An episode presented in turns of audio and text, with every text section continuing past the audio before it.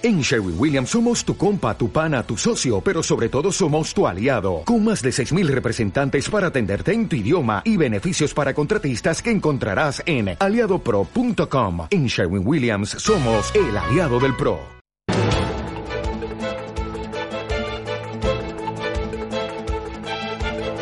El primer análisis de la mañana. El Fondo Monetario Internacional avisa del proteccionismo de Donald Trump. Mantiene la previsión de crecimiento del 3,9% en el mundo, pero advierte del riesgo de la política arancelaria de Estados Unidos para la recuperación.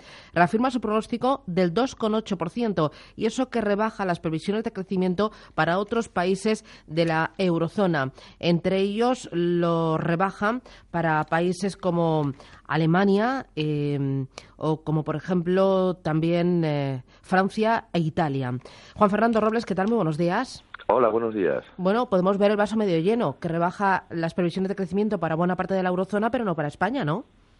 Pues sí, bueno, entre otras cosas porque si está diciendo que, eh, claro, hay un problema, puede haber un problema con temas arancelarios y con guerras comerciales, y en España actualmente, por ejemplo, la contribución del sector exterior pues prácticamente el crecimiento es nula, pues entonces significa que vamos a vernos poco afectados porque actualmente España está creciendo más debido a la demanda interna más que la demanda externa, claro.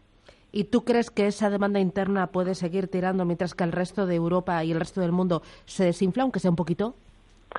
Eh, pues puede ser, puede ser. Va a depender más de aspectos, digamos, propios nuestros que de lo que pase por ahí, ¿no? Porque, eh, hombre, si es si hay un desastre, un cataclismo el comercio internacional, que tampoco yo creo que se vaya a producir, pues sí nos podríamos ver afectados en el crecimiento porque lo que podría ocurrir es precisamente lo contrario, es decir, que nos, nos drenara crecimiento la, la actividad exterior, ¿no? Pero en principio parece ser que ese cataclismo solamente se produciría en el supuesto de que los Estados Unidos aprieten mucho más duro y de que las guerras comerciales pues se establezcan de una forma ya súper cruenta, ¿no? Eh, desde luego con el señor Trump eh, se puede esperar uno cualquier cosa. Porque tú te crees eh, que la guerra comercial puede llevar llegar a mucho más, eh, puede ir mucho más lejos porque realmente no interesa absolutamente a nadie. Todos pierden. bueno, yo creo que al propio Trump tendrá presiones internas también para que se deje de líos, ¿no? imagino, y aparte la propia presión exterior, ¿no? De, China, de los propios países europeos, y aparte ya lo intentaron otros presidentes americanos el hacer una política arancelaria fuerte y, se dieron cuenta al final de que no de que no iban a ninguna parte, ¿no? Porque Bush también lo intentó y esto ha sido permanente porque en Estados Unidos eh, resulta que la internacionalización de la economía es mucho menor en términos porcentuales de, por ejemplo, países como España o Francia o Alemania. ¿no? Es decir, ellos están eh, en volumen, tienen una actividad comercial internacional tremenda, eh, con una balanza comercial muy deficitaria, pero aparte es que en porcentualmente no es tan importante para su economía y por otra parte además a ellos sí les drena crecimiento a la actividad exterior porque resulta que eh, constantemente están importando más de lo que están exportando, ¿no? Y eso, pues ese señor Trump imagino que lo verá y dirá, pues esto hay que arreglarlo y ahora lo que no hay que hacer es importar tanto, hay que exportar más.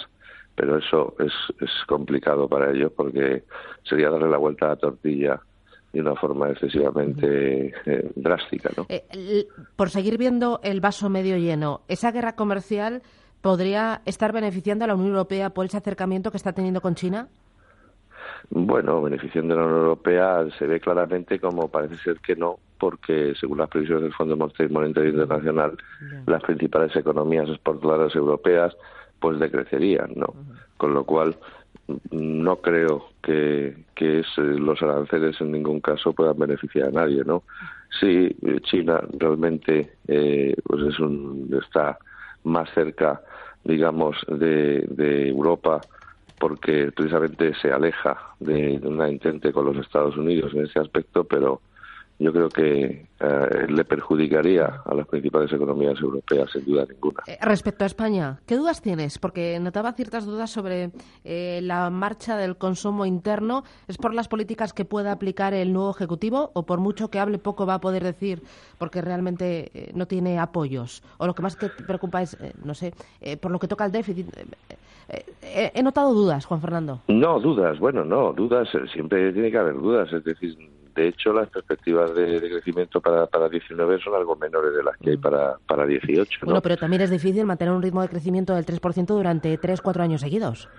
Bueno, sí, también se decía que el crecimiento el año pasado iba a ser menor y luego fue mayor, ¿no? Siempre a, a, posterior, digamos, a, un poquito hacia adelante, siempre es más prudente, ¿no? Pero dudas en el sentido de que, lógicamente, eh, está claro que el gobierno no ha tenido demasiada influencia en la actividad económica española, eh, ni para bien ni para mal, desde que tenemos gobiernos inestables en esta última legislatura, ¿no? Y es de suponer que ese gobierno, por muy mal que lo haga, pues lógicamente tampoco va a tener una influencia negativa muy importante en la economía, porque su margen de actuación es más bien escaso, ¿no? En cuanto a políticas discrecionales que pueda llegar a hacer. Y los apoyos parlamentarios son prácticamente nulos, con lo cual. Eh, de momento, eh, eh, hoy Pedro Sánchez, bueno, el equipo de Pedro Sánchez anunciará que va a dar a las comunidades 2.500 millones de euros adicionales de margen de gasto el próximo año. esto no viene muy bien, ¿no? Entiendo. Mm, bueno, el, el, gobierno lo que lo que hará será gastar un poquito más, un poquito, pero un poquito, porque tampoco puede hacerlo de esto demasiado y reducir el déficit pues con, con menor intensidad, ¿no? Pero en todo caso, probablemente como se avecinan años electorales, pues lógicamente y momentos electorales, pues lógicamente yo creo que ningún gobierno hubiera hecho una política de, de gran rigor en el gasto, ¿no? Pues yo creo que lo que están haciendo es lo que pueden para su propaganda y darle dinero pues a Susana Díaz y a sus acólitos y tal, pues para que a ver si sacan mejor nota, ¿no? Pues veremos cómo se va dando el día y seguiremos desde aquí la evolución de, las cifras macro. Juan Fernando Robles, gracias por este primer análisis. Buen día. Gracias. Adiós. Chao, chao.